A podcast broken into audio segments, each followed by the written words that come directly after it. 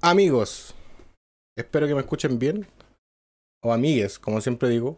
O bueno, bueno, bueno, como digo los sábados.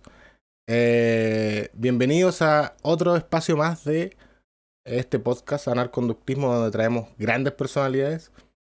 Eh, darle un saludo a todas las personas que nos preguntan por el podcast. Sé que eh, no lo esperan con ansias. No es fácil gestionar todo esto y tener una continuidad fija de personas.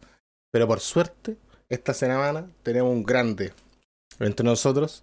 Eh, eh, a una persona que yo por lo menos lo conocí a través de redes sociales, haciendo lo mismo que estoy haciendo yo acá, más o menos. Igual lo había visto antes en algunas publicaciones y en el mundo ahí de, de, la psicología científica lo he visto siempre rondar. Eh, así que no, no espero más. Les presento con ustedes a Ian del Río. Aplausos de bajo presupuesto, por supuesto, como siempre, en este programa. Saludos a la gente de Spotify. Hola, hola, don Jan. Hola, ¿cómo estás? Oye, eh, para ir partiendo en materia, ya que aprovechando al Jan que está aquí, y para que la gente que no sabe, porque estamos en una plataforma en Twitch, aquí llega gente nueva del mundo de los videojuegos y algo nada que ver con nosotros. ¿Y quién es Jan del Río y, y qué relación tiene con la psicología? Bueno, primero que nada, agradecerte por el, por este espacio ¿no? de conversación. Eh, bueno, yo soy licenciado en psicología, eh, también soy psicoterapeuta, eh, conductor contextual. Y bueno, estamos aquí compartiendo un poco de lo que conocemos. Yo Mm, estudié en la, licenciatura en la Universidad San Martín de Porres, que es una, universidad aquí en la capital. Eh, hice algunos grupos de estudios, me dediqué a la, psicología clínica, a la psicología ocupacional y actualmente me dedico a la psicología, continuo, continúo siendo psicólogo clínico y, y, también hago psicología de la salud, ¿no? Más o menos tengo ya unos cinco años de ejercicio profesional y también tengo intereses en el ámbito conceptual, en, en todo lo que es el tema de, las, de la ciencia del comportamiento. ¿no? Espectacular. Oye, Jan, nosotros tenemos en este programa un espacio que nuestra intención es, de hecho, contigo probablemente cierra esta, esta idea que tenemos de ir preguntándole a todos eh, una misma pregunta y después poder compilar en realidad el grupo de respuestas. Entonces hay una pregunta fija, que ya que hay varios colegas ahí mirándonos, gente observando, ¿cuál es el estudio, para ti, cuál es el objeto de estudio de la psicología? ¿Cuál es el objeto de estudio de la, psicología? Bueno, eh, lo que, lo que yo puedo aportar es que, para empezar, el término psicología es un término bastante ambiguo que ya prácticamente se está dejando de usar en, en la investigación de primer mundo. Ya cuando se hace una investigación formal ya no se utiliza ese término. Porque ese término es el que ha traído muchos problemas de corte conceptual eh, eh, se utiliza más términos como, por ejemplo, ciencia del comportamiento y ciencia, ciencia cognitiva. Y, ahí comienza la reformulación de la pregunta, ¿no? ¿Cuál es el objeto de estudio de la ciencia del comportamiento, ¿no? de las ciencias del comportamiento? Y bueno, en el caso de las ciencias del comportamiento, mm, básicamente la parsimonia es que se estudia la conducta individual del sujeto desde cuatro, desde cuatro elementos en relación, ¿no? Eh, uno de ellos es la mente, la conducta, el ambiente y el cerebro.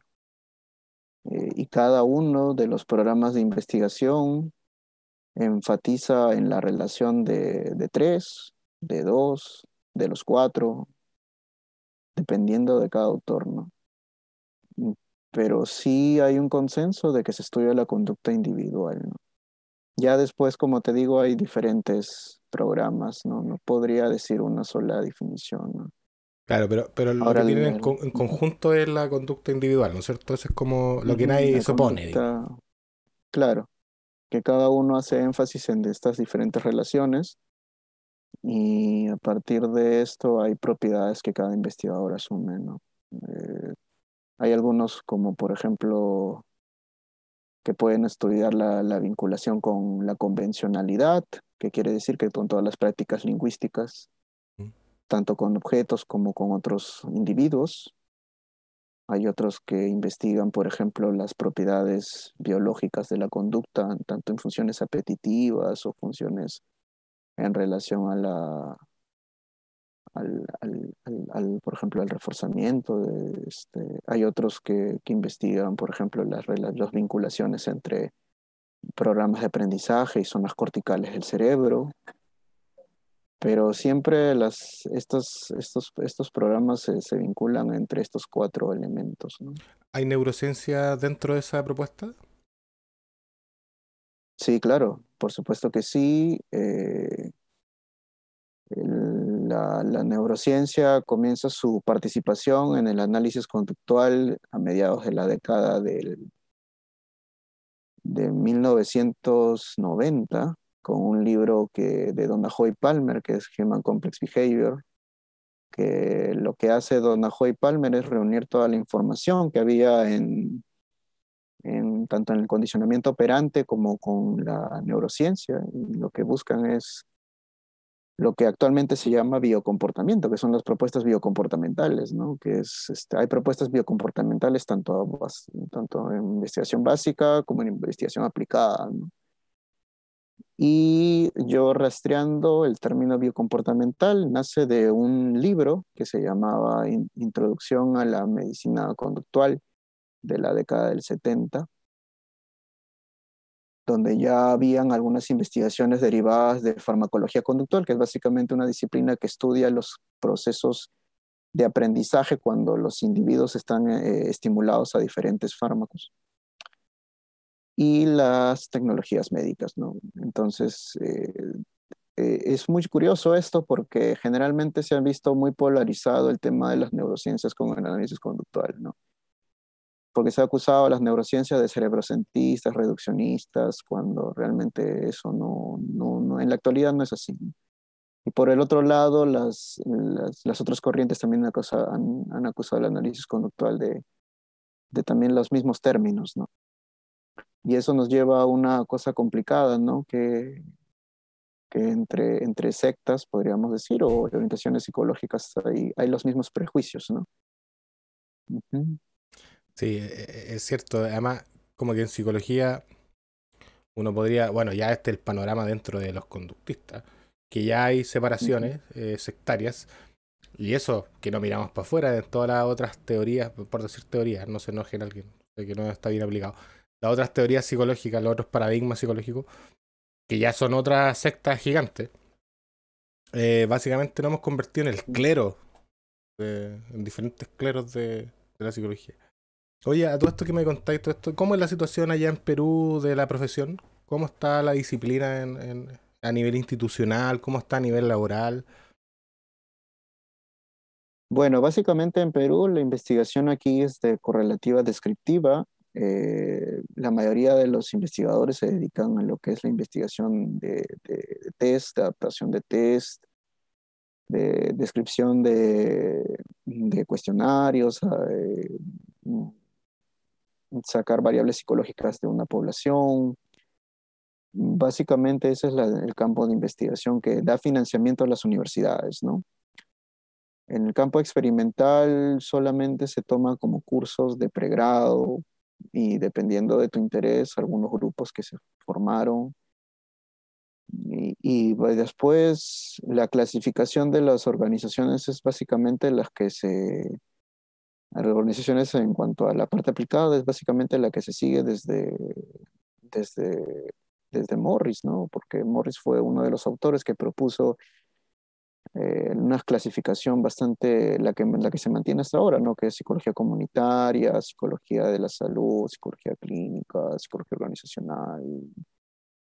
este, psicología este, de la excepcionalidad, y todas ellas trabajan en diferentes instituciones, donde cada uno tiene su método de, meritocracia, por así decirlo, para poder llegar a un buen puesto y tener un buen sueldo, que es lo que la mayoría busca. La mayoría busca eso. Y, y hay muy pocas personas que les interesan los problemas conceptuales, investigadores, investigativos.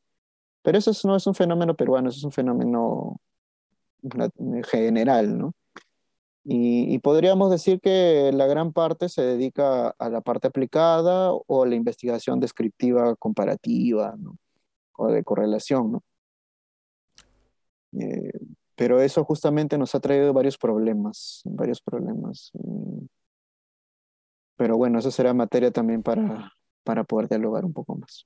Oye, y, y digamos que la situación laboral, ahí ¿Hay puestos de trabajo? ¿Hay campo laboral para la psicología? ¿Cómo es esa situación?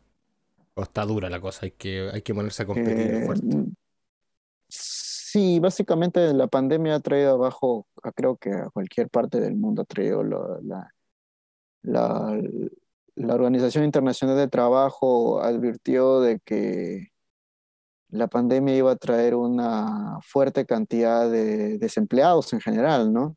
Y eso lo vemos en el Perú, ¿no? Solamente que lo que a mí me preocupa es que los medios de comunicación no lo dicen.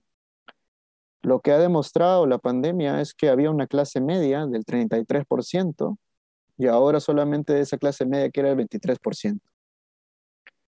Que la tasa de desempleo ya llegó a prácticamente un tercio de la población y que casi ya estamos llegando al 85% de informales y una gran cantidad de peruanos que tienen subempleo. ¿No qué quiere decir subempleo? Quiere decir que hay personas que, por ejemplo, salen de un día a trabajar y pueden ganar a 30, 40 soles, pero no implica ni un contrato de trabajo, no implica ni una bonificación, ni un seguro, ni vacaciones, ni nada.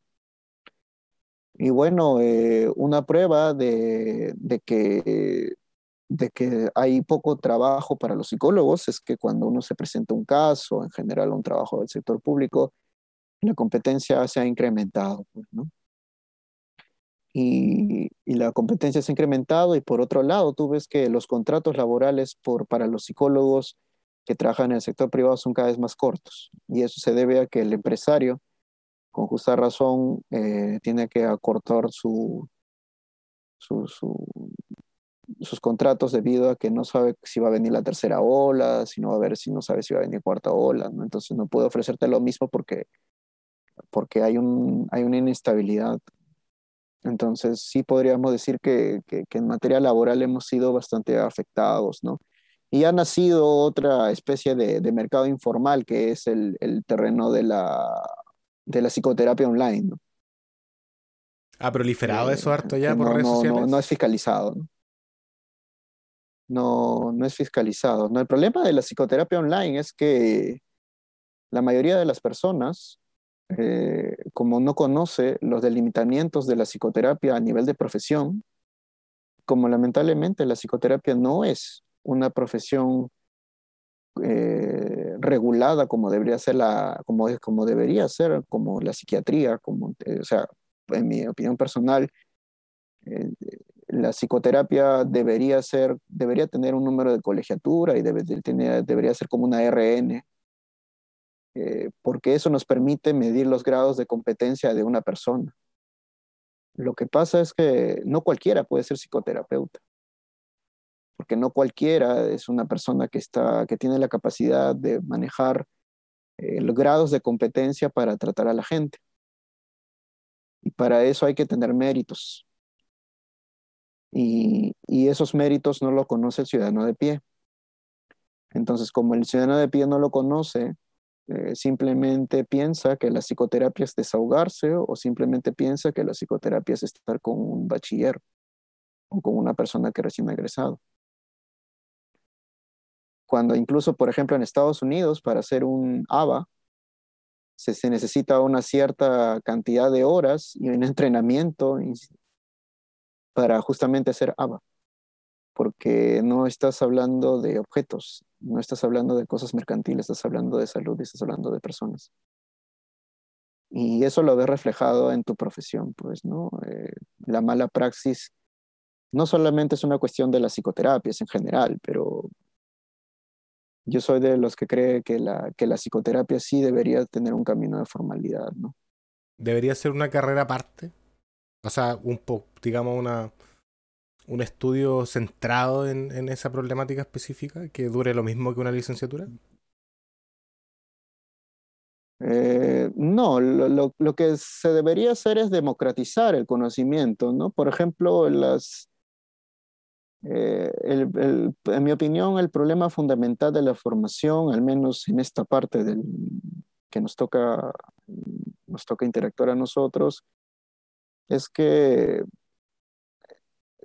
las, las formaciones están desactualizadas, ¿no? Por ejemplo, un estudiante debería tener la, debería recibir de su profesor y en general debería recibir de un ambiente académico cómo es la actualidad de los sistemas contemporáneos en psicología. Es, es, muy raro encontrar a alguien que te diga, por ejemplo, ah, mira, en ciencia cognitiva existe el, el FOR-E o, o existe modelos integradores en neurociencia, o existe este 24 y pico de conductismos, de los cuales hay que ver si tú te quieres dedicar a la investigación eh, básica, a la investigación aplicada o a la traslacional. Entonces, lo que primero que hay que hacer con los alumnos es democratizar el conocimiento, es decir, aquí no hay hegemonías porque esa interpretación ya no, no tiene sentido, lo que hay son culturas que conviven diferentes programas de investigación y cada uno aporta lo que tiene que aportar y, que tú, tú eres libre de decidir qué cosa vas a investigar, ¿no? Tanto aplicado como, como, como básico o como traslacional, o, o, si quieres no investigas nada de eso, pero eres un buen profesional asistencial. Entonces, a partir de eso, eh, se debe, desde que, desde que ya democratizamos el conocimiento y evitamos este, decir, ah, tú eres conductista, tú eres cognitivo, tú eres tal, tú eres cual, porque ya no es una cuestión de, de, adjetivos, es una cuestión de logros. ¿Qué cosa quieres lograr? O sea, ¿qué cosa quieres hacer? No es, no es una cuestión de nombre. Entonces, este, a partir de esa sinceridad, el, el, estudiante puede decidir si quiere ser psicoterapeuta, si quiere ser un psicoterapeuta en un plano asistencial, si quiere ser un psicoterapeuta en un plano privado, si quiere ser un psicoterapeuta que también investigue procesos o si quiere ser un investigador del comportamiento. Entonces esa es la piedra fundamental, el, actualizar los cursos de sistemas psicológicos contemporáneos. no puede ser posible que se siga hablando de tres fuerzas en psicología. Mm.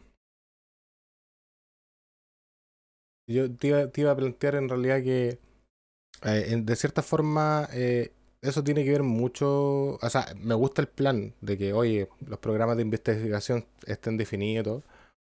Eh, pero, pero no es parte de eso del problema, como que, no sé si cómo allá impera el eclecticismo, aquí el eclecticismo igual es como bien fuerte. Eso, eso me parecería bien, esos programas de investigación me parecerían bien que estuvieran definidos si la carrera tuviera definido las líneas, como que si hubiera una continuidad de aprendizaje, porque aquí, bueno, aquí algunos colegas que están escribiendo en el chat que lo estoy viendo. Al tiro voy a leer las preguntas, amigo, a Jan, pero me esperan un poco. Eh, pero esa, esa, aquí hay muchos colegas que están aquí, que estudiaron en una universidad donde en, una, en un ramo, en una asignatura, te dan una teoría, en otra asignatura te dan otra. ¿Cómo es posible frente a eso llevar a cabo un, un programa más, más claro, más definido? Es que, es que primero tenemos que delimitar qué vamos a resolver, pues, ¿no? O sea, estamos en, un, en el tercer mundo. ¿Qué queremos resolver? ¿Queremos resolver problemas conceptuales? ¿Queremos resolver problemas de la sociedad? ¿Qué cosa queremos resolver? Y a partir de eso hacemos el plan. Pero en ningún momento yo planteo un eclecticismo, yo planteo un pluralismo. Sí, no, sí, sí, sí. Eh, sí, sí. Entonces, este, eh, la, la, la, por ejemplo, aquí en Perú no te lo dicen, pero básicamente lo que te dan son recursos para enfrentar la vida laboral. Y eso no está mal. O sea, uno tiene que enfrentar la vida laboral y al contrario, eso te hace ejercer tu profesión, hacer respetar tu profesión, y, pero eso no es todo. Entonces, eh, yo insisto en que el problema no es tanto, por ejemplo, como algunos dicen, que el mentalismo versus el cerebrocentrismo, eso, eso no es el problema. El problema es poderle democratizar el conocimiento. O sea, la gente tiene la libertad de escoger lo que quiera cuando está informada. Claro. Pero mientras no está informada, no sabe lo que quiere escoger. Justamente, mira, voy a leer algunas preguntitas que han lanzado algunas personas. psicólogo Ed, o psicoed, dice, ¿por qué a pesar de que los conductistas quieren alejarse del modelo médico, siguen hablando de terapia? Porque a pesar de que... Es que no todos los conductistas quieren alejarse del modelo médico. Aparte, por eso es que me interesa en la medicina comportamental, o sea, hay algunos conductistas que critican el modelo médico porque creen que el modelo médico no ha presentado una etiología de los problemas y eso es falso. El modelo médico sí tiene una etiología de los problemas, pero se basan en neurociencias, no se basan en análisis conductual.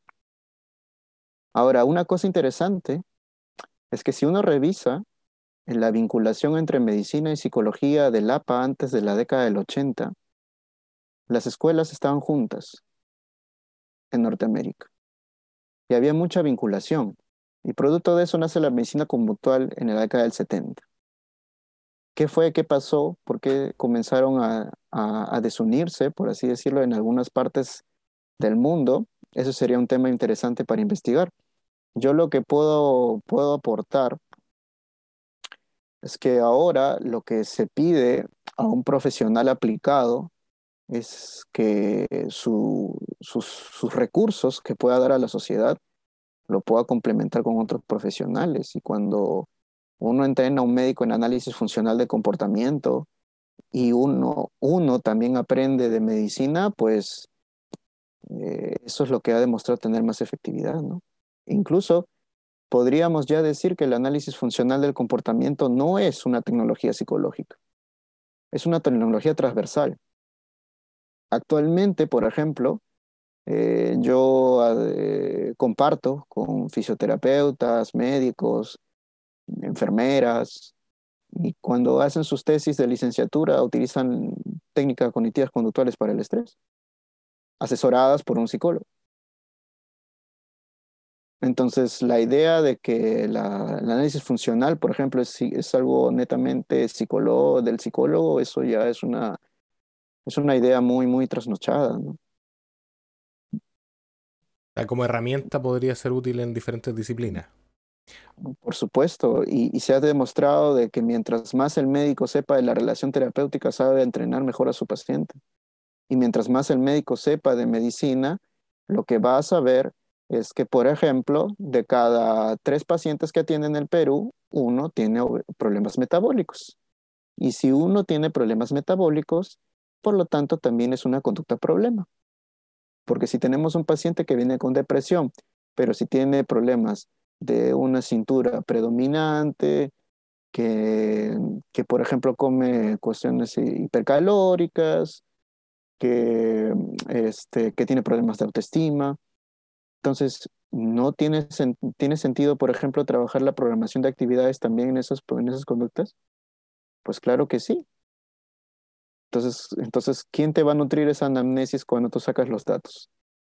Cuando tú ves el perfil epídico, cuando tú ves el hemograma, cuando tú ves la, el nivel de cintura que tiene, el nivel de presión que tiene. ¿Por qué? Porque te permite ver cómo está biológicamente el sujeto. Perfecto. Oye, voy a leer otra pregunta de un, de un primer mensaje de alguien que se llama Anarquía Conductual. Cuidado, que es un compañero, compañero de nombre. Eh, no lo conozco, no sé quién es, pero un saludo. Le dice, ¿cuál es una buena revisión? Esto es un datito que él te pide, a ver si le puede recomendar algo. ¿Cuál es una buena revisión de esos 24 conductismos que, que señalaste? Ah, hay, hay varios. Bueno, es, una, es un número aproximado, pero deben haber más. Yo, por ejemplo, revisé el Handbook of Behaviorist eh, la obra Ingeniería del Comportamiento del profesor William Montgomery también es una, es una buena clasificación hasta cierto punto. Y, Y bueno, después hay un autor en Sheriff eh, que publicó nuevos, nuevos, nuevos este, horizontes del, del, conductismo, incluyendo, por ejemplo, a Gordon Foxall, a Ratching, a Stats, eh, al propio Stephen Hayes. Y, y ahora que ha salido el debate contemporáneo del conductismo de Diego Silo, este, también te recomiendo revisar eso, que justamente es un intercambio de debates entre los nuevos conductistas que, que, que, existen en la actualidad, ¿no? Oye, para ir continuando, dejen sus preguntas y nada más, vamos a estar atentos. Eh, ¿Cuál, cuál he entendido como más o menos no, no, nos has contado la situación en el Perú? ¿Cuál crees que son los desafíos de la disciplina, la agrupación, a nivel político, a nivel individual? ¿Cuáles serían los desafíos como los principales de, de allá? ¿De aquí? Bueno, primero que nada, pues este, eh, aquí ha nacido una gran, en general en Latinoamérica ha nacido una gran cantidad de asociaciones sin, sin fines de lucro, ¿no? Para, en redes sociales, en movimientos que, que, que, dan una muestra de que están decepcionados en gran parte con el conocimiento que tienen, pero hay que, hay que empezar a formalizar eso. O sea, no, no solamente que se quede en un entusiasmo, ¿no? Porque las vanguardias, las características que tienen es que duran poco tiempo. Entonces, eh, por eso se formó, por ejemplo, Liceo Contextual, que es una asociación que, a la cual yo pertenezco, y que nos permite este que nos permite eh, poder poder eh, integrar ¿no? este, una serie de, de, colegas, tanto en la parte aplicada como en la parte básica, diferentes este, intereses conductuales. ¿no? Aunque también sería interesante que agrupemos también intereses cognitivos, ¿no? porque hay propuestas cognitivas que no, que no rechazan eh, que, no rechazan la parte, de, la parte de la conducta, ¿no? Y como propuestas transversales como las, como las que ya mencioné anteriormente. Pero lo primero que, se que en mi, en, mi, en mi opinión se debería hacer es formalizar, ¿no? Tratar de formalizar lo más que se pueda y presentar artículos, investigación en la medida que lo posible que se pueda, ¿no? Porque nuestra, la idea, al menos dependiendo de la esfera que te interese, ¿no? La, la, idea es este, institucionalizar los trabajos, ¿no? Si, por ejemplo, te interesa eh, psicoterapia, medicina conductual, tienes que trabajar en el Estado para presentar programas que, te, que permitan ver a los médicos eh, en que, que, efectivamente lo que tú dices tiene, tiene, funciona, ¿no? Y si a ti te gusta, por ejemplo, la investigación básica, tienes que ir a las universidades para poder ver es que se puede hacer tu, tu, investigación o en tal caso emigrar a un país, hacer la investigación y traerla acá y replicarla. Entonces, eh, yo veo con, con, mucho optimismo esto de, de, los grupos que se han creado, pero también es necesario formalizarlos. Eh, para de alguna manera combatir el atraso, ¿no? El atraso conceptual, en la medida que se pueda, ¿no? En la medida que se pueda. Yo, yo no soy una persona que, que ya yo ya dejé esa etapa de, de, renegar o de, o de, sentirse triste, ¿no? Ya estamos en una etapa de, de tratar de hacer algo, algo por, por la psicología. Voy a seguir con otras preguntas, aprovechando que la gente está, está más lanzada. Dice, el psicólogo Campirano dice, ¿cómo diferencia un problema psicológico de un problema moral y un problema social en la clínica? Ah, muy buena pregunta. Eh, para empezar, yo, yo considero de que los, los problemas morales, eh, el, psicoterapeuta trabaja con problemas morales. O sea, el, paciente tiene problemas eh, consigo mismo con, con los demás o con toda la sociedad. Definitivamente en esa, en, esos tres tópicos puede, podemos, puede haber problemas. Por ejemplo, el distímico es un típico tópico de, esos, de esas tres características. O sea, el distímico es una persona funcionalmente normal, que tiene, no tiene ningún inconveniente, puede hacer su trabajo normal, pero tiene brotas de ira, cólera, pequeñas tristezas, ¿no? Eh, ahora, ¿cómo diferenciarlo cuando, cuando ves un problema psicológico? Pues es que en la psicoterapia no hay como tal problemas psicológicos. En la psicoterapia lo que hay son eh, criterios de ajuste eh, y criterios de flexibilidad, porque decir, entrar en el, tema de problemas psicológicos es un tema bastante complicado, ¿no? es un problema conceptual bastante complicado. La psicoterapia lo que más exige son términos medios y términos que nos puedan comprender los problemas de los pacientes. En este caso, el paciente se ajusta a los criterios convencionales, morales que pide su sociedad, sí o no. Y en el otro, el, paciente tiene un grado de, malestar que le produce eso, sí o no. Y para eso hay metodologías, pues, ¿no? La metodología de cuestionarios, de autorregistros, que nos permite ver, pues, si el paciente se ajusta a eso, ¿no? Y por el otro lado, eh, la parte convencional, ¿no? O sea, si es que el paciente en sociedad tiene, se interactúa, es competente, genera meritocracia. Esos son los criterios mm, con respecto a la pregunta. Hay otros criterios más que se pueden sumar, por eso es que la psicopatología es importante, ¿no? Porque después están los, los criterios del malestar intersubjetivo y, y los criterios psicométricos, ¿no? O sea, va todo como integrado igual, de una reforma. Claro, Claro, la evaluación es integral. Por eso hasta cierto punto yo soy defensor de la psicopatología, porque se, se le ha sesgado como, como una cuestión de, de que simplemente sea una clasificación nosográfica. Eso es falso. No es lo mismo psicopatología que DCM. Eso debe quedar bien claro, no es igual. El DCM es un tipo de clasificación que puede tener correlación como que tampoco puede tener correlación con lo que supuestamente con el constructo que propone. Pero los mismos psiquiatras han creado otros sistemas, como el RDO y el HICOP. Y son los mismos psiquiatras los que han propuesto eso.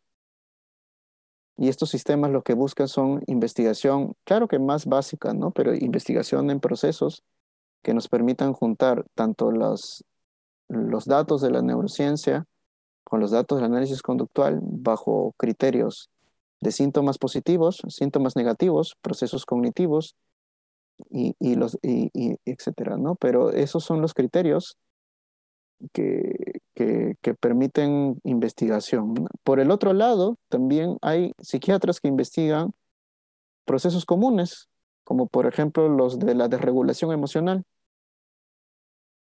Entonces, yo creo que uno de las de los problemas que tenemos también en Latinoamérica es sesgar las disciplinas, ¿no? Ese también es otro problemita. Decir el tajante no sirve o decir el tajante no, no aporta nada. O... no, sé si te parece que esa la crítica... es transversal.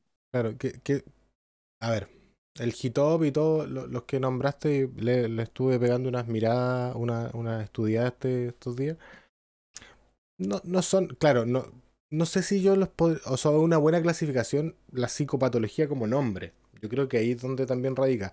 Ahora, sin duda, lo imperante del DCM y el CIE-10 en el mundo, o por lo menos aquí en Chile, eh, eh, es evidente. O sea, incluso el gobierno te, exige eh, los registros educativos, poner ciertos códigos que están basados en el CIE-11 o el DCM-5 y que es ineludible.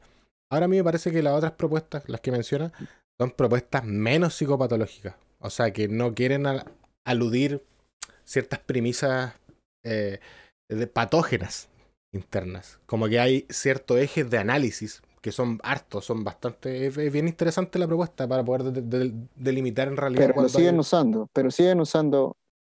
Claro, dale, dale. Pero lo siguen usando por una sencilla razón, porque la psicopatología es transversal. O sea, no solamente se utiliza en investigación psico, o sea, se ha creído que la psicopatología se utiliza en investigación psicológica y psiquiátrica y no. Se utiliza en epidemiología, se utiliza en medicina basada en evidencia, se utiliza en otras disciplinas eh, que, donde, donde es necesario saber. Por ejemplo, si tú quieres intervenir comunitariamente en una población, ¿a qué criterios te vas a ir? A los criterios psicométricos y a los criterios psicopatológicos. ¿Qué propuesta, qué otra propuesta hay? Podríamos hablar de si la psicología comunitaria, que tiene psicología también, pero, pero bueno. Podemos, podemos hablar Claro, pero, pero esa es una herramienta, es una, hermeneo, es una herramienta necesaria. Ahora, los que, los que dicen que, o sea, yo por ejemplo, yo creo que hay algunos autores como Marino Pérez que no son antipsiquiátricos, o sea, no son antipsiquiátricos. Yo no estoy diciendo que sean antipsiquiátricos. Eh, yo lo que estoy diciendo es que efectivamente ellos critican las bases de la explicación de, de la psicopatología, que es correcto. O sea, no podemos negar de que hay, una fuerte, un fuerte componente conductual que al mismo tiempo también hay un fuerte componente eh, biológico. Pero lo que, lo que está mal es plantear una dicotomía entre clínica de proceso y clínica nosográfica. Y eso no es así. Lo que hay es una mixtura de propuestas que tanto buscan clínica de proceso, clínica de comparación, que quiere decir que, por ejemplo, si yo sé que el borderline, si yo sé que el bipolar, que la depresión tienen un mismo principio que es la de resegulación emocional, voy a investigar ese proceso común. Y por el otro lado hay la clínica nosográfica y también hay la clínica psicoanalítica. Entonces, el, el tema no es los comparar solamente dos modelos. El tema es que hay más. Entonces, este, yo veo con mucha preocupación eso, ¿no? La polarización también del conocimiento. Y eso es lo que no, yo personalmente yo no, no comparto eso. Es una, eh, yo, entiendo, a ver, nosotros podemos todos tener una, una, una posición. Nosotros aquí en Arconductismo, bueno, es cosa de leer los posts, ver los videos, en realidad tenemos una posición clara. Pero también nos interesa saber, debatir. Creo que, a mi parecer, eh, lo que hay es poco, poco diálogo en general. Porque es bien endogámica las, las microsectas. Uno se junta con, los, con las personas que están de acuerdo con uno, básicamente. Y siempre me da esa sensación. Oye, Anarquía Conductual eh, te pregunta, ¿qué es clínica de proceso?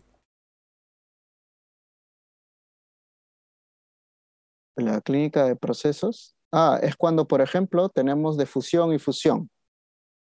Entonces queremos comparar cuál es la que tiene mayor, la mayor eficacia.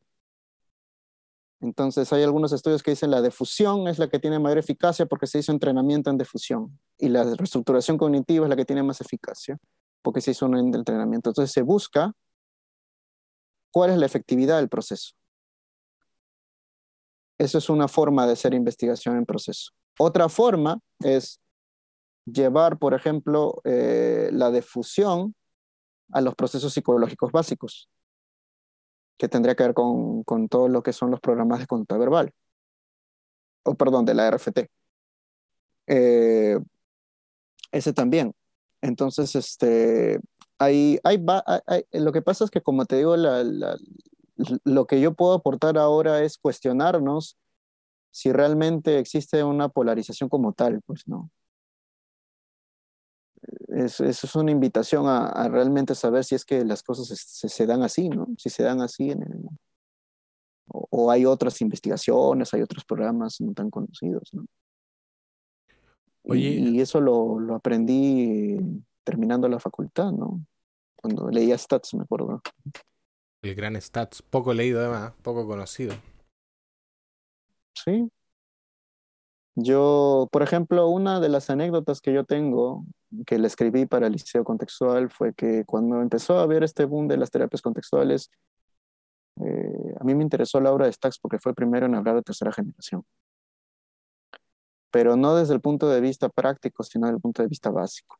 Decía, por ejemplo, que la primera generación ha visto las propiedades del estímulo, eh, del estímulo eh, condicionado, la segunda el, la propiedad del estímulo reforzante y las terceras del estímulo directivo. Entonces, a diferencia de la clasificación de Hayes, que ahora también es cuestionable la, la clasificación de Hayes, por una sencilla razón. Por ejemplo, en los últimos años está avanzando mucho la evidencia de la terapia metacognitiva. Y está demostrando la terapia metacognitiva que tiene eficacia. Y no necesariamente concuerda con los principios del, del análisis conductual, pero tiene eficacia tiene eficacia para resolver problemas de la depresión y la ansiedad. Entonces, ¿vale la pena revisar cuáles son sus postulados? Pues claro que sí, porque tiene eficacia. Entonces, ahí por ahí se empieza, por ahí Entonces, no podemos rechazar algo que está demostrando que tiene eficacia. Mira, eh, entonces las, las, clasificaciones también cambian. Te, te, consultar, bueno, quiero consultarte dos cosas. Primero, ya que estábamos hablando de la eficacia, estabas mencionando, ¿Qué te parece a ti la forma que hay de, evaluar si es efectivo o no una terapia? Y como que si, ya, como que lo, que te quiero preguntar en realidad es que me está diciendo que esta estrategia de la metacognitiva tiene eficacia con la depresión. Eso no es lo mismo que la terapia sea eficaz, sino que tiene específicamente eso, lo que le podría pasar a la MDR. Eh, o, otras que, que, todavía el manual de la APA uno las ve y dice, Claro. ¿Qué te parece a ti este sistema que tenemos para poder verificar, ¿no? Que es tan confuso, es tan... Eh, hay veces que salen grandes estudios. ¿Te refieres al manual de la APA? No, en general te digo a, a, a toda la idea de eh, eficiencia, eficacia eh, estadística que, que, sacamos para poder señalar que algo tiene evidencia o no, o que algo tiene evidencia o sí es que, pero es que tienes que empezar por algo, ¿no? O sea, si es que la terapia muestra que tiene eficacia, obviamente después sigues comparar sus procesos y después sigue hacer el, si es que los procesos básicos que postula la terapia tienen concordancia con la, con la parte aplicada. A lo que voy es que no todos los sistemas eh, están, están determinados ya de per se, ¿no? las, si es conforme se va avanzando la investigación, pueden cambiarse algunos sistemas. Ahora está la terapia eh, interpersonal también, eh, que también forma parte de la crítica hacia algunas terapias como FAP. igual, o sea, ¿por qué cerrarse a eso? O sea, el punto no es que, que, que, ah, porque dice metacognitiva, este, vamos, a, vamos a negarla, ¿no? Si, si tiene eficacia, si tiene eficacia, hay que ver pues, sus procesos subyacentes, pero, pero ahí, hay, ahí, ahí hay algo que, que hay que demostrar, ¿no? Vale la pena poner la atención, digamos. Claro, es igual que, por ejemplo, eh, casi nadie eh, ha, leído Anthony Chimero. Y Anthony Chimero fue uno de los investigadores en, en, cognición extendida, eh, en, en, su libro este, Radical Embodiment Cognition, que fue uno de los, de los cognitivos que comparó las vertientes americanas del conductismo con las vertientes eh, radicales del Embodiment Cognition. Y llegó a la conclusión que son muy parecidas. Porque el embodiment cognition te dice, la cognición no es un proceso ni tampoco es una abstracción mental. Es el cuerpo como forma de conocimiento en un entorno. Muy parecido a lo que algunos conductistas también dicen. Bastante parecido. Pero bajo otros postulados, pero, pero, pero la, la clasificación está ahí. Entonces, eh, no, por ejemplo, eso me, me, abrió la, la oportunidad de decirme si realmente pues tenemos un sistema de clasificación actual que nos permita decir, oye, estamos este, en un camino conductual, estamos en un camino cognitivo. No, eso falta construir, porque falta mucha claridad al respecto. ¿no? Y la prueba de que falta mucha claridad al respecto es que se han formado muchas sectas que ya que si utilizas la palabra cognitivo, sea mediacional, o sea, de la forma que seas, eres un dualista, eres un mentalista y te rechazan y, ya, pues ya fuiste, ¿no?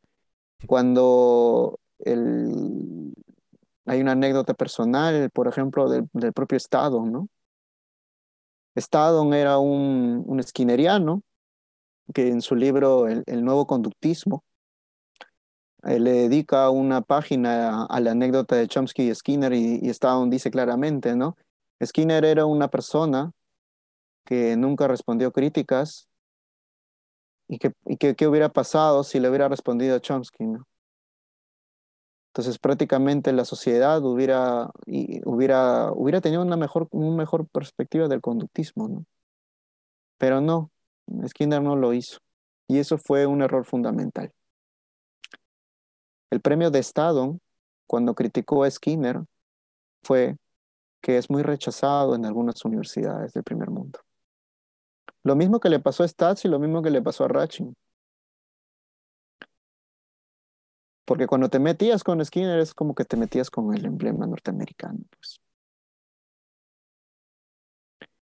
Y eso no es, eso no es algo, algo científico. Eso es algo personal. Porque los psicólogos son personas. Pues. Ahí, bueno, ahí le faltó Skinner ser nuestro superhéroe en esa época y haber hecho la gran Darwin y andarse peleando con todo el mundo. Eh, igual, igual yo lo entiendo en el momento histórico, pero es verdad. Y otra cosa que siempre me llama la atención de Skinner, que cita muy poco a otros. Habla muy poco de otros también, y habla muy poco de pero. Hay, hay una cosa importante que tenemos que aprender de Skinner que yo también la veo muy, muy, muy, muy terrible que es omitir la burla a otras, a otras corrientes. Por ejemplo, Skinner cita a Freud y en ningún momento se burló de él. Eh, en contrario, lo utiliza como un marco conceptual de predecesor al, tema de lo privado, ¿no? Y eso te da a entender de que, que sí lo leyó en el sentido de que quiso buscar metáforas para ver este problema debajo de la piel y eso nos lleva a, pensar que el psicoanálisis tiene aportes históricos conceptuales, claro que sí. Por ejemplo, clínicamente hay dos muy vitales. El primero es que todas las psicoterapias tienen transferencia, todas trabajan con la transferencia, todas trabajan con el lenguaje en la, en la relación terapéutica. Y el segundo es que el paciente, en diferentes términos, tiene un grado de autodestrucción. O sea, el paciente es consciente, por ejemplo, el diabético es consciente que no puede comer azúcar y sin embargo lo hace. O, o la persona drogadicta sabe que, que, no debe seguir fumando y sin embargo lo hace. Entonces, podremos decir que hay teorías más novedosas para comprobar ambas cosas, ¿no? Pero es un, es un pionero sobre eso. Y por lo tanto, eso tampoco me, me da a entender que yo sea un, un defensor de Freud, simplemente estoy separando de algunos aportes que hizo. Y, como diría, como diría papá Emilio, papá Emilio Ríos, hay que ir a leer a Freud para, para no, no, no criticarlo de vidas, igual.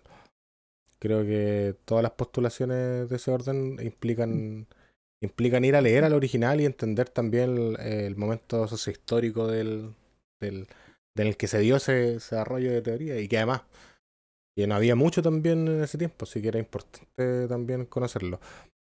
Eh, otra cosa tengo aquí. Primero voy a leer la del psicólogo Campirano. Dice, ¿qué diferencia hay entre los psicólogos del primer mundo, el segundo y el tercero?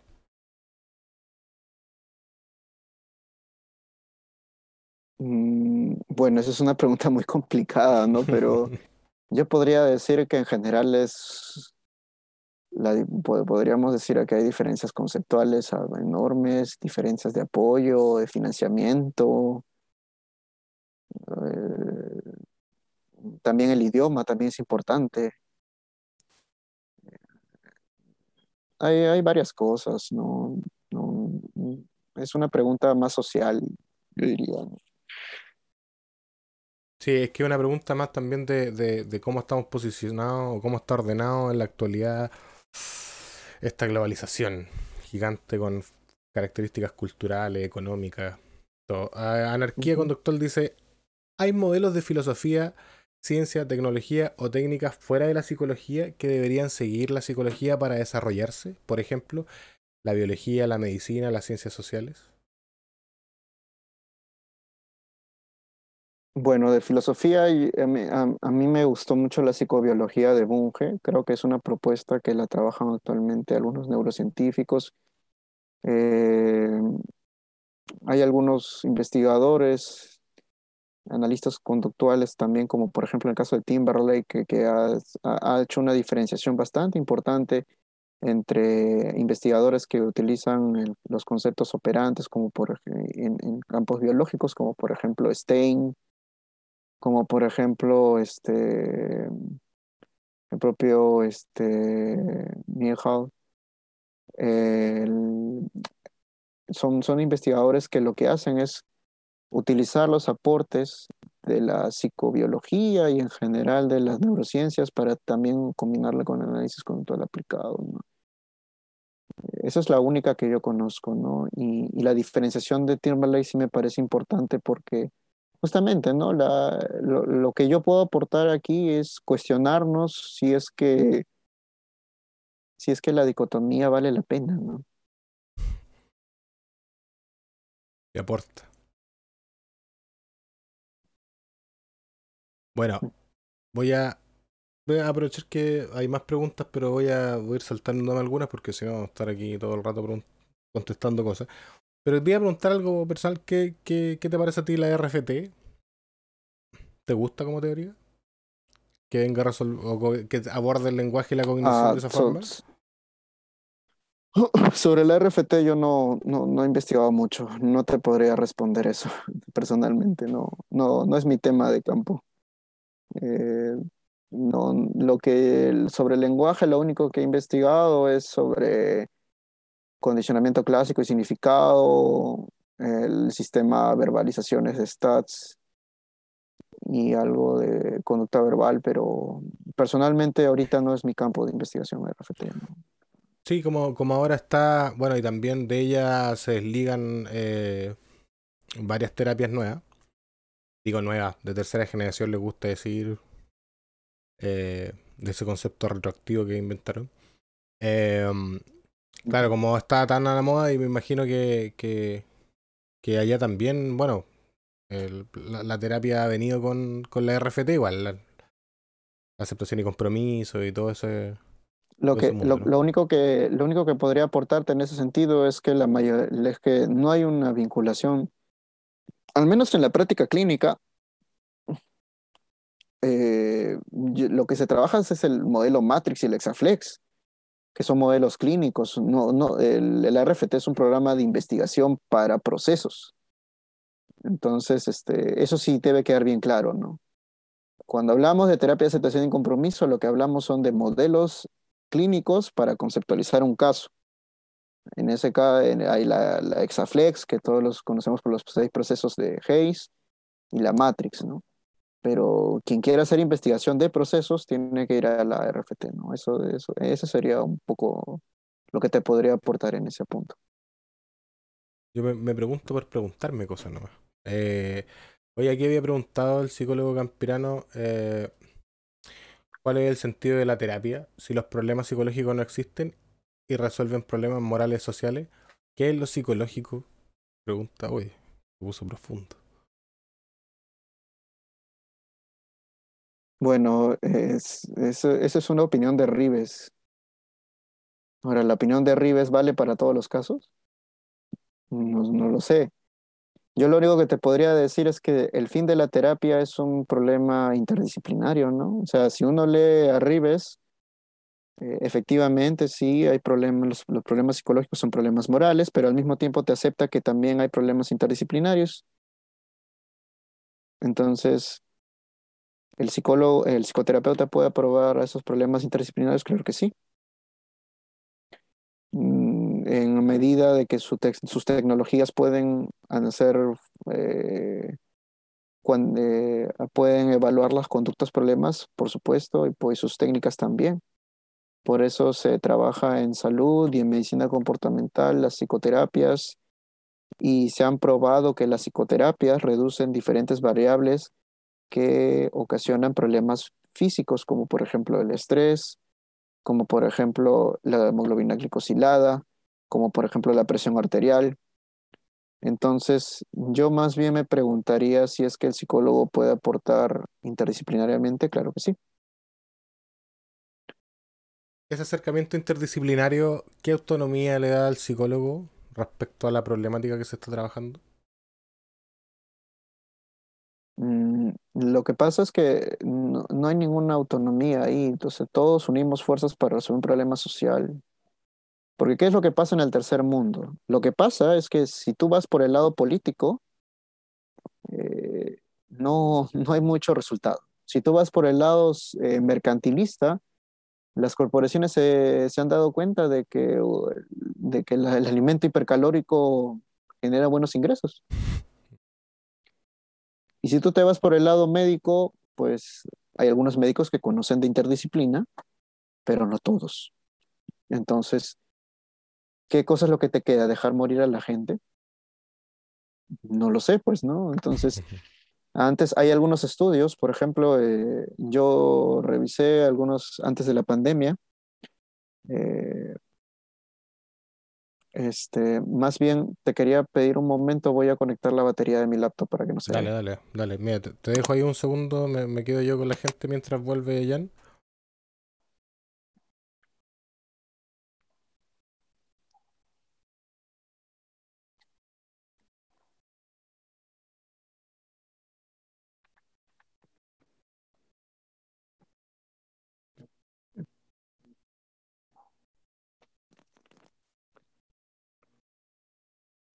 Ya, Ahora sí, ahora sí, listo. ahora sí. Y bueno, como bien. estábamos diciendo, o sea, en el problema interdisciplinario, el psicólogo puede aportar con el análisis funcional del comportamiento, con las técnicas conductuales, cognitivas conductuales, contextuales, y hay cambios en cuestiones morfológicas, tisulares, bioquímicas, que nos permiten mejorar la calidad de vida de la gente, ¿no? Y en tercer mundo, pues eh, eso es el aporte que se puede hacer, ¿no? Porque como había, había mencionado, ya antes de la pandemia, por ejemplo, el Ministerio de Salud había publicado que a nivel de diabetes, solamente el 23% de las personas tenían controlada la hemoglobina glicosilada, que es como decir el termómetro de que si estás bien o estás mal. O sea, todo el esfuerzo de salud pública solamente antes de la pandemia lograba controlar el 23%. Si a eso le sumamos que en la en el flujograma, cuando se habla de temas de alimentación, se habla de consejería, educación, pero en ningún momento se incluye al psicólogo en esos temas de aprendizaje, pues la pregunta sería, ¿qué pasaría si los incluimos a ellos? ¿Mejoraría, no mejoraría? Al menos lo que sabemos es que epidemiológicamente nuestra, nuestra visión de la, de la diabetes mellitus tipo 2 no está dando resultados antes de la pandemia. Pueden ser por muchos motivos, ¿no? Pueden ser por falta de presupuesto, falta de profesionales, pero también habría que cuestionarnos si la interdisciplina está completa o no. Entonces, ese fue mi interés por revisar otros estudios de otros países y me di cuenta de que, de que más, eh, más efectividad hay cuando, cuando incluyes a, a todo el campo de interdisciplina, ¿no? Y, y, vale la pena probarlo, ¿no? Y para eso hay que, hay que entrar en el aparato del Estado y proponerlo. Cierto. Oye, eh, hablemos más específico, ya que estamos entrando más o menos a, a tu área de especialidad de trabajo, o del problema de alimenticios, ¿cómo, cómo lo defines tú?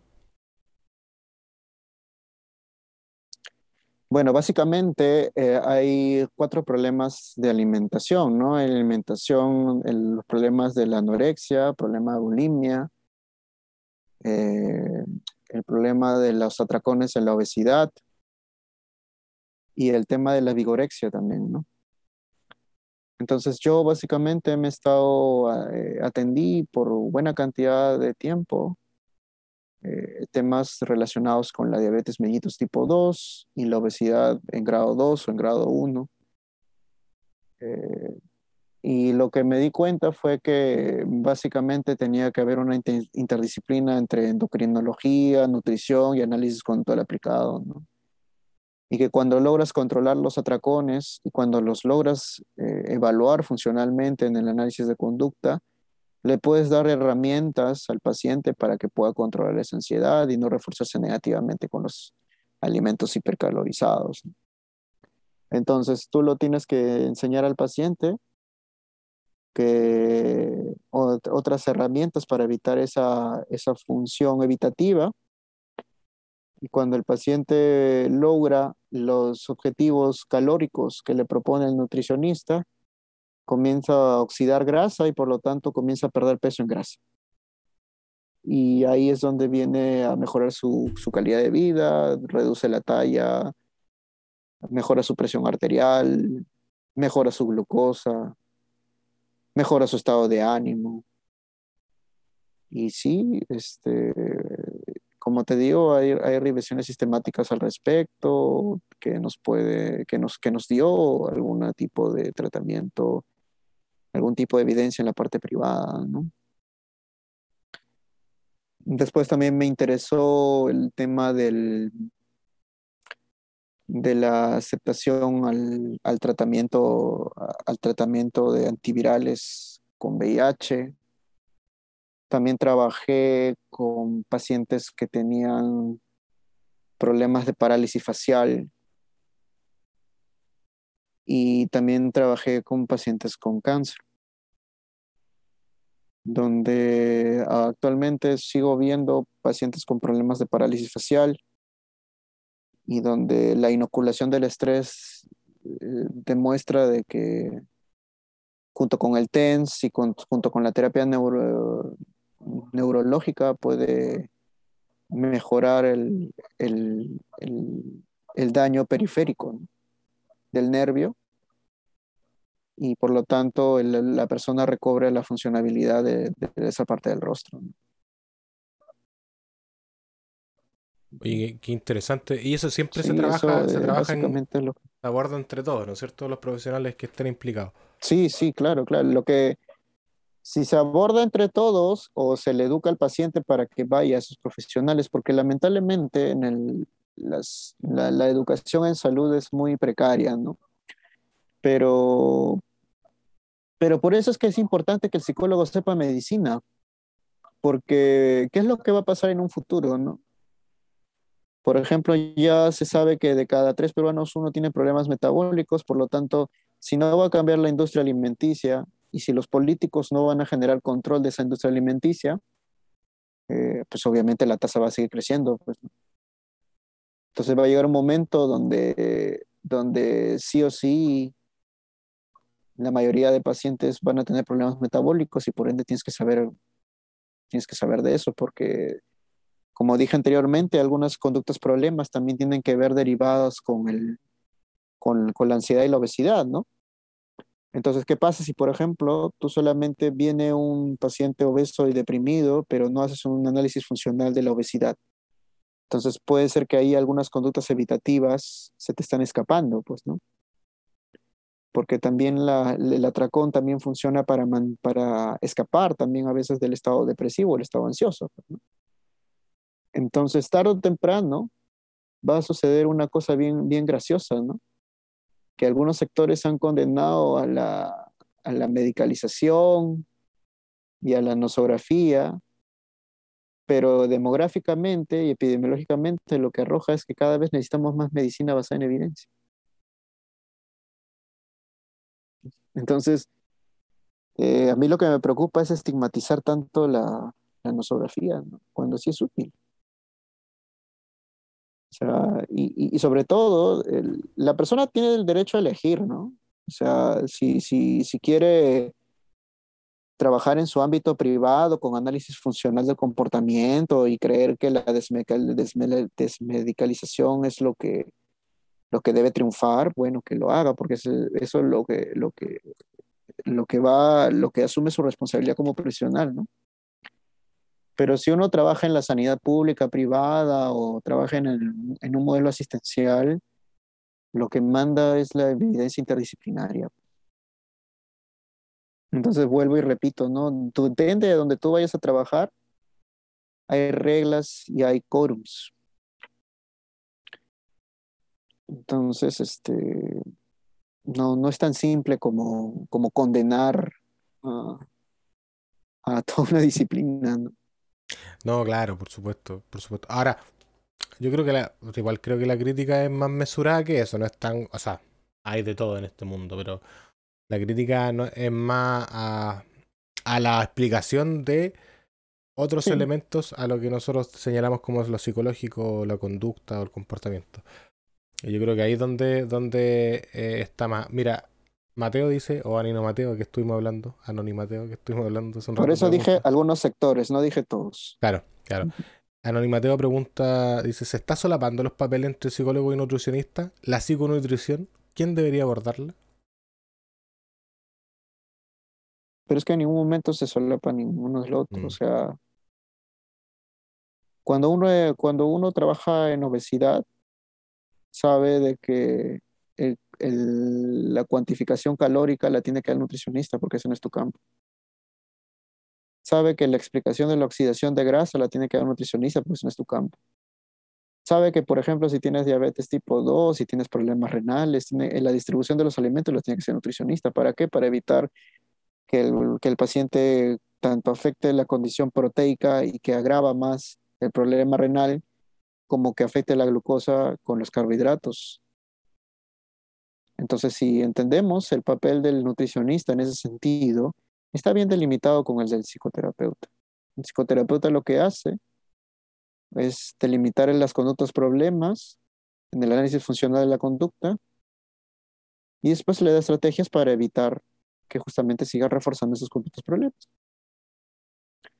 Incrementa las conductas problemas nulas y, y reduce las conductas problemas altas. Es básicamente modificación de conducta. Entonces, eh, el, trabajo eh, permite también que uno aprenda sobre otras, este, sobre otras disciplinas, ¿no? Y como vuelvo y repito, ¿no? La tecnología conductual es transversal, no es de la propia... O sea, nosotros, los que, los que nos dedicamos a campos aplicados, eh, debemos entender que no estamos resolviendo problemas de gremios, estamos resolviendo problemas de las personas. Y los problemas de las personas eh, son problemas eh, que, que tanto el Estado y, el mercado también ponen su cuota, ¿no? Pero, pero también tenemos que poner nosotros nuestra cuota. Oye, en ese eventual caso, perdón. No, no, no es tan simple, ¿no? Sí. No, nunca es tan simple resolver esto. Bueno, y tampoco es que esté resuelto. Bueno, eh, dicen aquí, bueno, alguien me pregunta, no, en ese caso, ¿no sería como una buena estrategia igual enseñarle análisis funcional, análisis funcional al nutricionista? Por supuesto. Personalmente yo, yo tengo muy buenas experiencias haciendo talleres donde al médico yo le explico las categorías verbales, por ejemplo, de básicas, para evitar cuando está en función castigadora, cuando está en función reforzante, para dar un diagnóstico, por ejemplo. O a un nutricionista yo le digo, yo le enseñé, por ejemplo, cuáles son los principios básicos por los cuales se mantiene para nosotros la obesidad. O a un fisioterapeuta tú le puedes enseñar cuándo derivar al psicólogo para que le haga inoculación del estrés o, cuando yo puedo derivarlo al, fisioterapeuta cuando tiene que usar TENS. Entonces, hay un nivel de, de función de la psicología de la salud que se llama la capacitación. Y la capacitación te permite, pues, que otros profesionales aprendan de tu disciplina. Porque, o sea, eh, en todo problema médico hay conducta instrumental, pues. O sea, la, gente o se, enferma viralmente o no viralmente porque su conducta es la que permite incrementar el grado de posibilidad de esa enfermedad. Entonces, obviamente, ahí hay el campo del psicólogo. Y eso es lo que... Y cuando tú, por ejemplo, trabajas estrés, por ejemplo, y les enseñas de que no es el estrés el que hay que resolver, sino es la consecuencia por la cual se mantiene el estrés. Y por lo tanto, el paciente tiene que aprender a, aumentar su umbral del estrés. Le sirve para su propia vida. Actualmente, los médicos, eh, ya hay investigación de que es una de las poblaciones más golpeadas por el COVID por el, síndrome de burnout, por el estrés crónico, porque han tenido que trabajar largas, largas horas eh, tratando de salvar vidas, ¿no? Y lo primero que se le hace son los soportes de estrés, ¿no? Y, justamente, o sea, la inoculación del estrés, el mindfulness les puede ayudar a, regular sus conductas también de evitación experiencial, porque son seres humanos, pues, ¿no? O sea, yo he tenido la oportunidad de, trabajar con médicos que, volvían a tener conductas nocivas y cuando tú les enseñas eh, estas técnicas, pues no tiene la necesidad de, de, consumir mayor cantidad de cigarrillos o mayor cantidad de alcohol, ¿no? O mayor cantidad de carbohidratos, ¿no? Para disminuir este estrés que sienten, ¿no?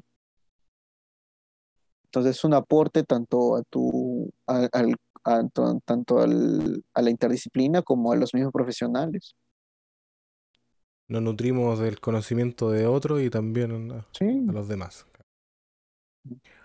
Oye, aquí Anarquía Conductual, que todavía no se presenta ni dice quién es, que sacó ese nombre loco, dice, quiero preguntarte cómo, cómo estudias. Tú dices, ¿cómo estudias, lees, aprendes o te actualizas en cuanto a método? Dice, administración del tiempo, grupo, etcétera. ¿Qué te funciona? ¿Qué no te funciona para estudiar? Bueno, yo, yo solamente te puedo aconsejar de que, de que hagas un pequeño horario. Yo empecé haciendo una pequeña economía de fichas, tanto con el tema del peso como con el tema de la lectura y, y poco a poco vas, vas aumentando, ¿no? Ahora, obviamente también depende mucho de, tu, de tus tiempos, ¿no?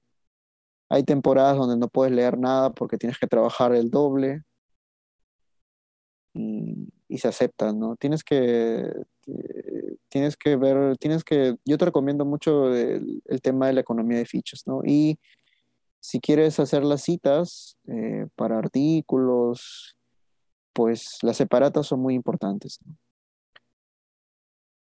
Eh, una, una, anécdota personal que yo tengo que siempre es muy importante en mi vida es que la persona que me enseñó metodología de estudio fue un psicoanalista. No fue un, no fue un psicólogo eh, este, que, que, fuera este, de los campos científicos, nada. En, la facultad, eh, el primer grupo de estudio que tuvimos era muy democrático había de todo. Porque cada uno tenía su, su, su, interés, ¿no? Después, con los años, esa persona se dio cuenta que, el psicoanálisis eh, no, no, daba efectividad y, y, se convirtió, y se convirtió en análisis conductual aplicado. Y ahora hace análisis conductual aplicado. Vio el Señor. Y está bien. Conoció a nuestro Señor. Ah, Ahora, ahora yo, yo no lo veo como una conversión así como religiosa ni nada de eso, sino simplemente, este, este, simplemente es parte de la vida, ¿no? O sea, yo también he tenido mis temporadas donde, por ejemplo, eh, eh, cuando comencé a leer Skinner creía que el mundo era triple relación de contingencia y que, la, y que, y que teníamos que derrocar a los, a los profanos, como él utiliza el término profanos en ciencia y conducta humana. Pero no, la vida es más compleja que eso. Y hay que llevar la vida con otras personas que trabajan y piensan diferente. Sí, aparte con los psicoanalistas puedes aprender mucha literatura, muchísima literatura. No tiene nada de malo. Es cierto. Oye, eh, Anarquía Conductual aclaró que se llama Diego González y además pegó un spam ahí de que es su canal de YouTube. Así que buen spam te sacaste. Eh, Eh, el psicólogo campirano dice análisis funcional para todos. Eh, pues sí, pues sí, eso es lo que eso es lo que, lo que las tecnologías tienen ese fin, pues ayudar a la gente, resolver los problemas humanos, no, no tiene otro fin. Eh, sí, anarquía conductual, tranquilo, si estoy bromeando con lo del spam. Tú no te, no te pongas nervioso, no te pongas nervioso. Oigan, eh, para ir cerrando este, este espacio de a poco, quiero dejarte la, la posibilidad de, de que nos dé un mensaje a este mundo que quede el registro aquí de lo que tú quieras. Mira, ¿cómo, cómo es la cosa de diversa? Que en algún momento eh, Jesús, eh, que fue una persona que entrevistamos acá, dio un mensaje a la Ana María Polo, como que bañese, eh, respete para que lo respete, pero lo que tú quieras. Este es un espacio para que dé un mensaje general. Bueno, mm, yo lo único que puedo decir es que que, que no, que hay dos malas costumbres que, que no son productivas, ¿no? La primera es sentenciar, o sea, decir, por ejemplo, el conductismo es la única filosofía de la psicología, o decir que el análisis, el análisis experimental de la conducta es la única forma de hacer psicología. Son ejemplos de sentenciar. Y la segunda es que que más allá de los grupos, eh, lo que manda es, este, si te vas a dedicar a los campos aplicados, lo que, lo que manda es si es que tu intervención es útil para las personas en eficiencia, ¿no? Porque generalmente al paciente hay que enseñarle dos cosas, ¿no? La primera es que tarde o temprano se tiene que ir de consultorio porque es independiente a nosotros porque no viene acá a hacer catarsis, porque incluso la catarsis es una forma de, evitación experiencial, es una forma de, evitar el problema y lo que genera es que se acostumbra a que cada vez que venga acá va a evitar, va a desahogarse. Entonces ahí no, no desarrolla ninguna competencia, pues, ¿no? Y la segunda es que los recursos conductuales son como son como, como, aprender, aprender cualquier otra conducta, no es con esfuerzo. Y si, y si, y si vale la pena aprenderlo, pues vas a, va a haber reflejado su esfuerzo. Y si no lo quiere aprender, es su libertad. Eso también hay que dejarle bien claro al paciente. En el análisis funcional, cuando uno trabaja con un paciente, le dejas bien claro, este es el camino de la habitación y este es el camino del de, de la fronte. Tú decides. Entonces, y eso es en la propia vida, ¿no? Eh, y lo otro es no sentenciar, nunca sentenciar. Siempre tener la predisposición a escuchar otros, otros programas eh, y, sobre todo eh, no necesariamente la psicología estudia el comportamiento solamente, ¿no? También lo hacen los biólogos, los etólogos, también lo hacen este, los neurocientíficos. Y también es que eh, hay, que hay que leerlos a ellos, ¿no? Yo, por ejemplo, estoy muy interesado en, en los modelos biocomportamentales eh, dedicados a salud. Por ejemplo, hay modelo biocomportamental para, para, el, para el consumo de cigarrillos, antes de morir, por ejemplo, Howard Ratching publicó un artículo que permitía eh, explicar el comportamiento del consumo de cigarrillos eh, enlazando la, nicotina con el reforzamiento. Entonces hizo un esquema que permite ver un modelo biocomportamental sobre eso. También hay modelos biocomportamentales de la obesidad, hay modelos biocomportamentales sobre el cáncer y el estrés. En general, hay modelos biocomportamentales para ciencia aplicada como para ciencia básica. Y, la pregunta que, yo siempre me hago es, este, ¿por qué toda esta investigación que tiene tantas décadas no se utiliza acá? y bueno, básicamente es porque, aparte del problema del idioma, es porque hemos sentenciado en gran parte los aportes de la, de la, de la teoría mediacional, de la teoría de la biología, cuando hay que preguntarnos si realmente lo conocemos. Y en eso creo que en ese proceso estamos, estamos los interesados, ¿no?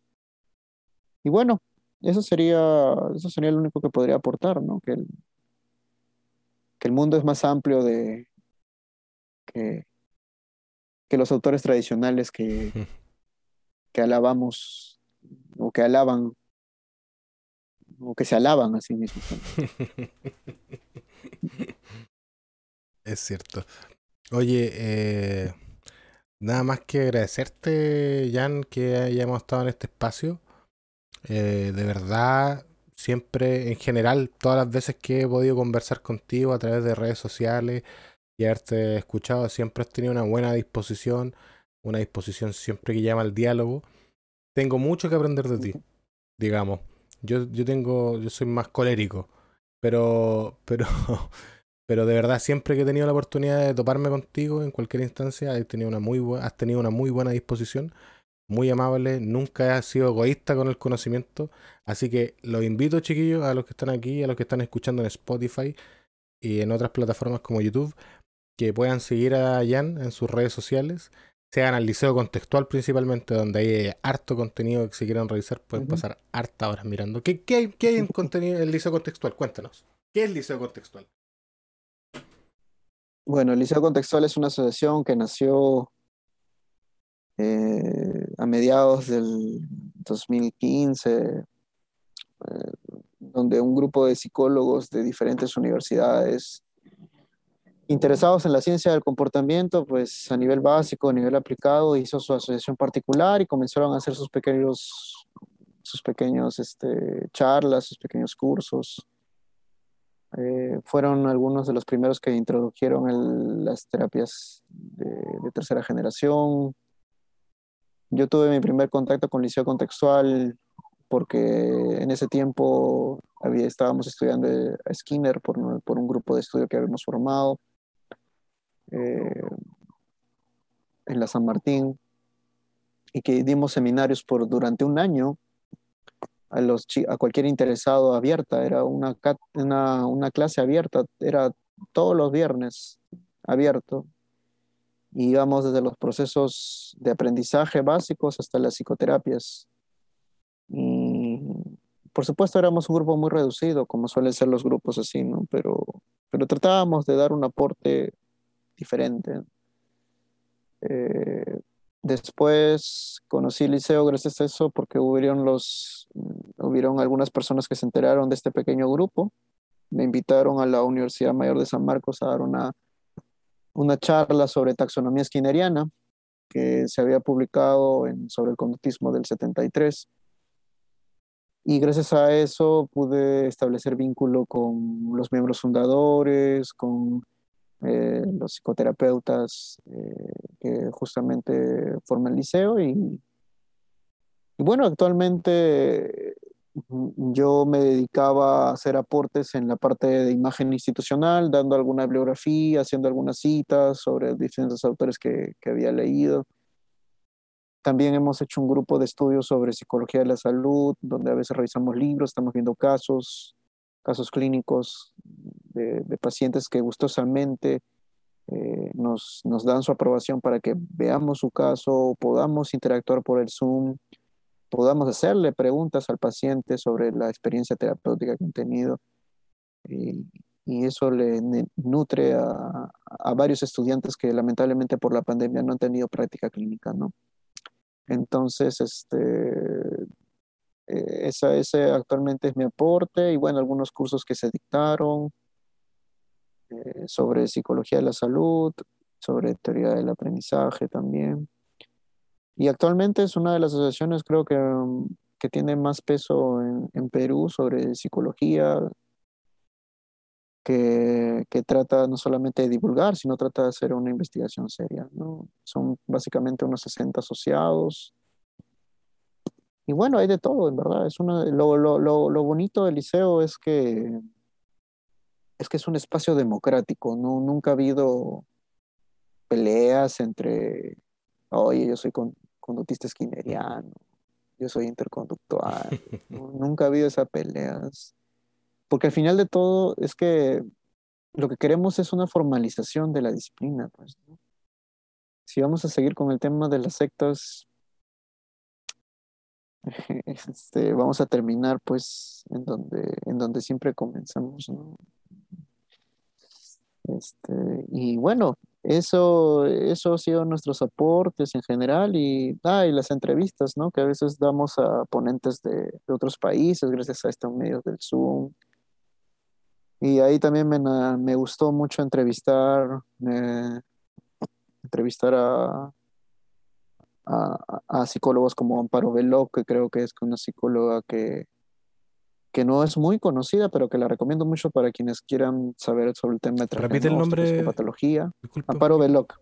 Amparo eh, también tuvimos la suerte de entrevistar a Patrón Espinosa, que también este, gustosamente había leído, había leído su tesis a Eduardo Polín, a Marino Pérez, la, la, la, cuestión de las entrevistas era, es, es, eh, creo que es siempre dar a conocer los... Lo que pasa es que es que llega un punto donde, donde tenemos que dar a conocer qué cosa hace la gente, pues. No todo es introducción, introducción, sino mm. tienes que dar a conocer qué cosa hace la gente, porque si, porque si no, ¿de, de qué, qué, sentido tiene entrevistarlo? Entonces, este, esa era básicamente la intención, ¿no? Y creo que sí dio algunos resultados, ¿no? Y bueno, seguirá dando y, y bueno, como a pesar de la situación difícil, difícil de la psicología en esta parte del mundo, yo siempre, yo siempre recurro a la misma metáfora que, aprendí de, de Montag, ¿no? De, de este revolucionario de, de Fahrenheit que a pesar que ya había caído la bomba atómica y en general el mundo estaba un caos, él no se quedó abajo en la tierra, sino salió afuera a ver qué cosas se podía construir. Y esa es la, esa es la idea, ¿no? O sea, al menos construir, al menos intentar, al menos hacer. Que, que el hecho de que las cosas estén mal no sea una excusa para no hacer nada. Cierto. Ya, Boyan, ¿la pasaste bien? ¿Fue mucho estrés? no, no, es este, es, es, interesante poder, poder compartir con, con, personas de otros, de otros países.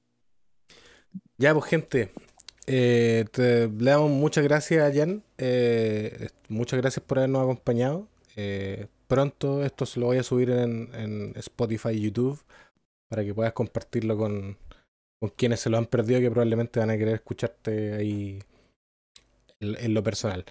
Así que muchas gracias, Poyan. Muy agradecido por, por tu participación. Gracias.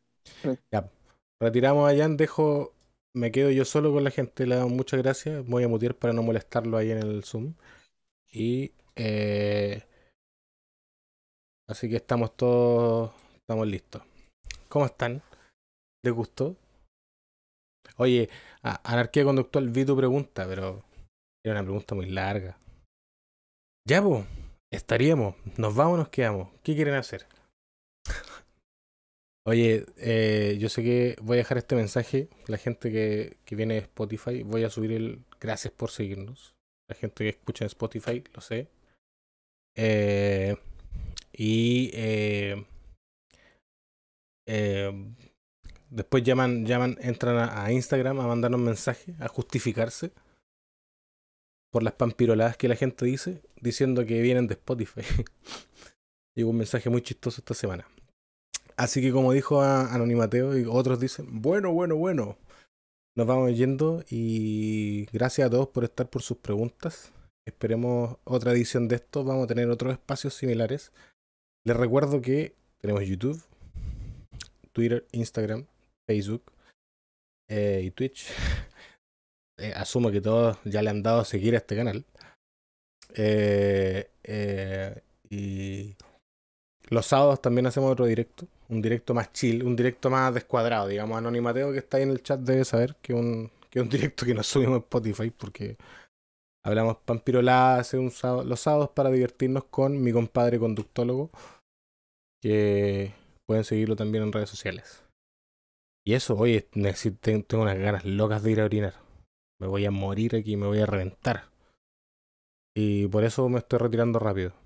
Así que, nada, pues gente, muchas gracias. Anarquía y ciencia para todos. Vamos, ¿no? Gracias. Como en todo menos en Facebook, Anonimateo, te estoy viendo. Facebook es la, la mejor de nuestras redes. Ya, gente. Que estén bien. Estamos al habla. Boom, boom. Y nos vemos el sábado. Y ya no están ni conversadores, así que me voy. Me aburrieron también. Nos vamos. Gracias por su espacio. Gracias, gracias chiquillos por el apoyo, de verdad. A los que siempre están aquí, a Kevin Cap, que lo vi ahí, que escribió, a toda la gente que no escribe y que sé que ve. Eh, gracias por estar ahí y nos vemos el sábado, que quieren pasar un ratito de show. Podría una canción, pero esto necesito ir al baño, así que nos vemos, cabrón. ¡Adiós! Uy, me, me equivoqué, perdónenme. Chao. Soy el sonido de una tarde en placilla, mi hermano. Yeah, yo, yo. Soy el sonido de una tarde en placilla, mi hermano. Y estoy loco por días de lluvia en verano. Comportamientos insanos se apoderan de mi cuerpo. Me siento extraño, me siento lento. Todo se nubla y la paciencia se agota. Siento que solo en mi huerta las verduras no brotan. Y mi tierra es fértil y fácil de trabajar. Lo complicado es saber cuándo cosechar. No siempre es que no llores el habilidoso. No jugo a las personas por querer andar como piojo. Yo soy esa flor que sale con la humedad, esa que sale antes que llegue la primavera. No escribo letras por aparentar, mi amor al hip hop es mucho más que hacer un track brutal. No escribo letras por aparentar, yo quiero algo como energía para poder irradiar. No escribo letras por aparentar, mi amor al hip es mucho más que hacer un track brutal. No escribo letras por aparentar, yo quiero algo como energía para poder irradiar. Sigo sentado en el mismo lugar, viendo por mi ventana la tarde será aquí en Placilla. Solo tus manos me hacían cosquilla, inocencia vanidosa porque te peleas con mis líneas, haciendo el rap guiña. Los más no estaban muertos, solo andaban de parranda. A veces bien, a veces mal, y a veces más o menos. Yo respeto a los que le ponen empeño y subjetible es el camino, mi humilde opinión. Me aplico en la mía como única salida de opción plasmar mi rap en canción. Yo me reservo el derecho de admisión. Contradicción, mi principal inspiración. Antinazi, anti-yuta, más fuego a Babiloni. En verdad, yo ya no sé lo que pasa. Dígale a Silvio Rodríguez que su unicornio está en mi casa. Dígale al Che Guevara que Cuba ya no es su casa. Dígale a Dios que venga a salvar su raza. Y dígale a Don Salvador que parece que su gente pa' otra mano se le cambió. Ajá, ajá. Dígale a Don Salvador Allende que parece que su gente pa' otra mano se le cambió. Ah, Ya. Dígale al sucio alcalde que se meta